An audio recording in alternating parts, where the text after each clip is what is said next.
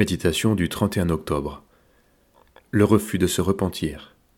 Deuxième partie de Luc 20, versets 9 à 19. Lorsqu'ils eurent entendu cela, ils dirent Qu'il n'en soit pas ainsi. Mais jetant les regards sur eux, Jésus dit Que signifie donc ce qui est écrit La pierre qu'ont rejetée ceux qui bâtissaient est devenue la principale, celle de l'angle. Quiconque tombera sur cette pierre s'y brisera et celui sur qui elle tombera, elle l'écrasera. Les principaux sacrificateurs et les scribes cherchèrent à porter les mains sur lui. La violence des pharisiens fait ici écho à celle des vignerons dans la parabole de Luc 29, versets 9 à 16. Ils se sentent visés, remis en cause, et ils s'insurgent. Voilà l'homme religieux. Il considère tout avertissement comme une intrusion qui le conduit à la haine et à la surenchère. Certains chrétiens demandent à leurs proches de leur dire si quelque chose ne va pas dans leur comportement. Ils semblent les plus dociles de la terre. Mais gare à celui qui osera répondre à cette demande. Quand par malheur quelqu'un s'y essaye, il déclenche une crise qui ne lui donnera plus envie d'y revenir. La réaction violente de nos cœurs révèle le refus de nous repentir et de changer de conduite.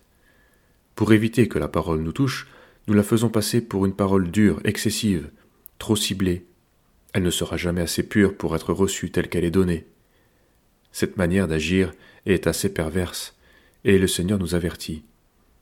Rejetant toute souillure et tout excès de méchanceté, recevez avec douceur la parole qui a été plantée en vous et qui peut sauver vos âmes. Pratiquez la parole et ne l'écoutez pas seulement, en vous abusant par de faux raisonnements. Jacques 1, versets 21 et 22. L'enseignement des paraboles par Jésus a quelque chose de terrible pour les religieux. C'est un jugement.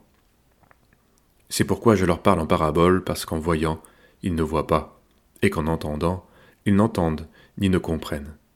Matthieu 13, verset 13. Mais pour nous, quand Dieu nous parle, c'est qu'il y a encore de l'espoir. Même si sa parole nous semble dure, elle n'a pas d'autre vocation que de nous amener à la repentance et à la foi. Cette parole qui corrige est aussi celle qui crée. Elle a la puissance d'amener à l'existence ce qui n'existe pas. Par la vie de Christ répandue dans nos cœurs par le Saint-Esprit, nous serons transformés pour pouvoir accomplir la volonté de Dieu. Connaissons, cherchons à connaître l'Éternel. Sa venue est aussi certaine que celle de l'aurore. Il viendra pour nous comme une ondée, comme la pluie du printemps qui arrose la terre.